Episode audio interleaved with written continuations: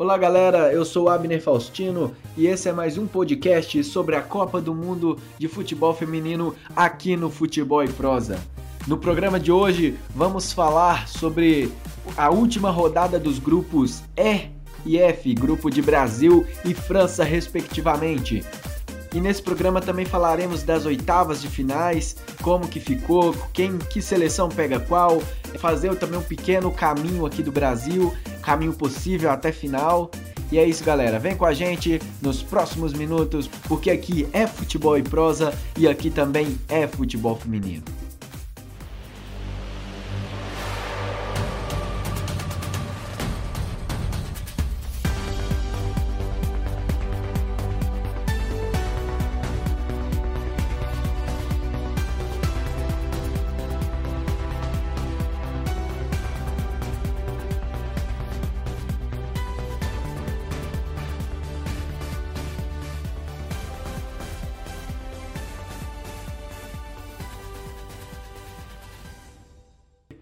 É isso aí, galera. Nesta quarta-feira tivemos o encerramento dos grupos E e F.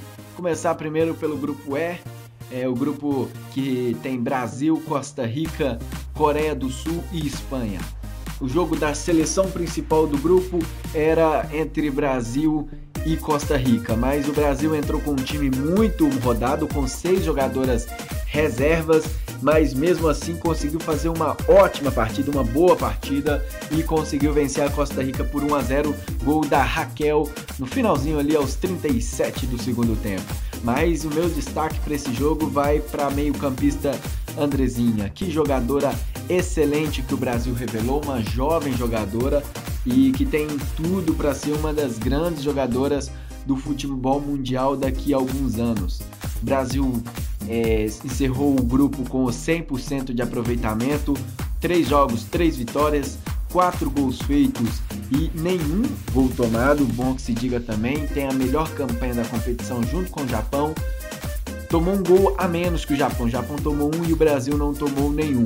A Costa Rica, por, por sua vez, ficou em terceiro lugar, mas como foi a pior terceira colocada na competição, está eliminada. Entre Coreia do Sul e Espanha, deu Coreia do Sul. A Espanha até saiu na frente com Verônica é, aos 29 do primeiro tempo, mas no segundo tempo a velocidade coreana, os passes e infiltrações da equipe asiática fizeram deram resultado. Cho So-yun empatou para a equipe sul-coreana e Kim So-yun em um gol assim até sem querer virou para a equipe asiática. É isso aí, então, classificação do, desse grupo é Brasil 9 pontos, Coreia do Sul 4, Costa Rica 2 e Espanha 1. Espanha que estreou na competição, fez uma campanha muito abaixo das expectativas que se fizeram em torno desta seleção.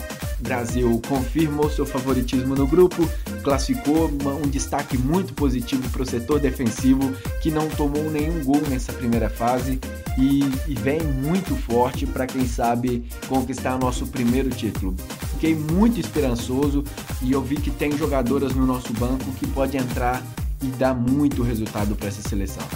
Já no grupo F, o grupo da França que estava se enrolando, é, na, se enrolou na verdade na segunda rodada contra a Colômbia perdendo, é, a França atropelou o México, né? Goleou o México por 5 a 0, quatro gols só no primeiro tempo. Os gols foram de Deli, Ruiz contra Le Sommet. Deli novamente fez 4 a 0 e no finalzinho do jogo Henri fez 5 a 0 para a equipe da França. A França classificou em primeiro lugar com 6 pontos.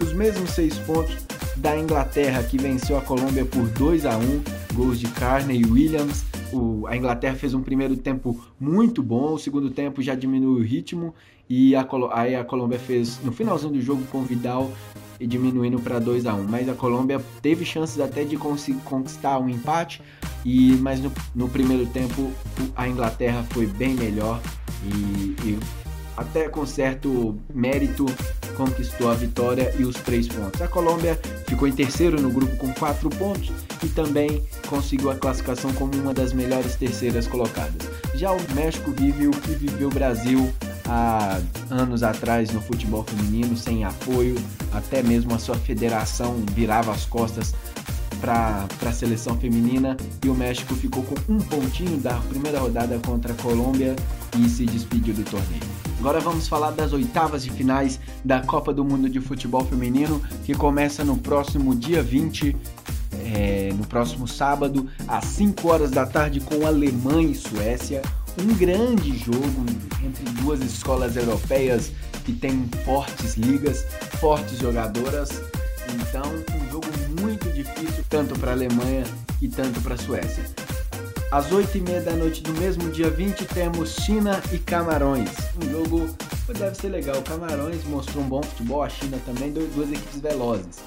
Já no dia 21, no domingo, temos o Brasil entrando em campo contra a Austrália.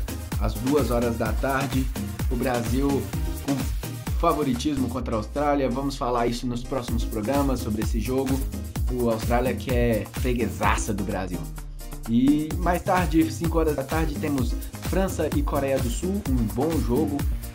É, França favorita. E às 8h30, as donas da casa, o Canadá entra em campo contra a Suíça. Já na segunda-feira, dia 22, continuamos nas oitavas de finais com Noruega e Inglaterra às 6 da tarde. E às 9 da noite, Estados Unidos vai colocar em campo todo o seu favoritismo contra a Colômbia. E no dia 23, para encerrar as oitavas de finais, temos Japão e Holanda às 23 horas. Um horário muito bom para quem é lá do, é, do Japão, né? As pessoas orientais. Já o Brasil, vamos pegar um pouquinho o caminho do Brasil. O Brasil enfrenta a Austrália e se passar enfrenta Japão ou Holanda.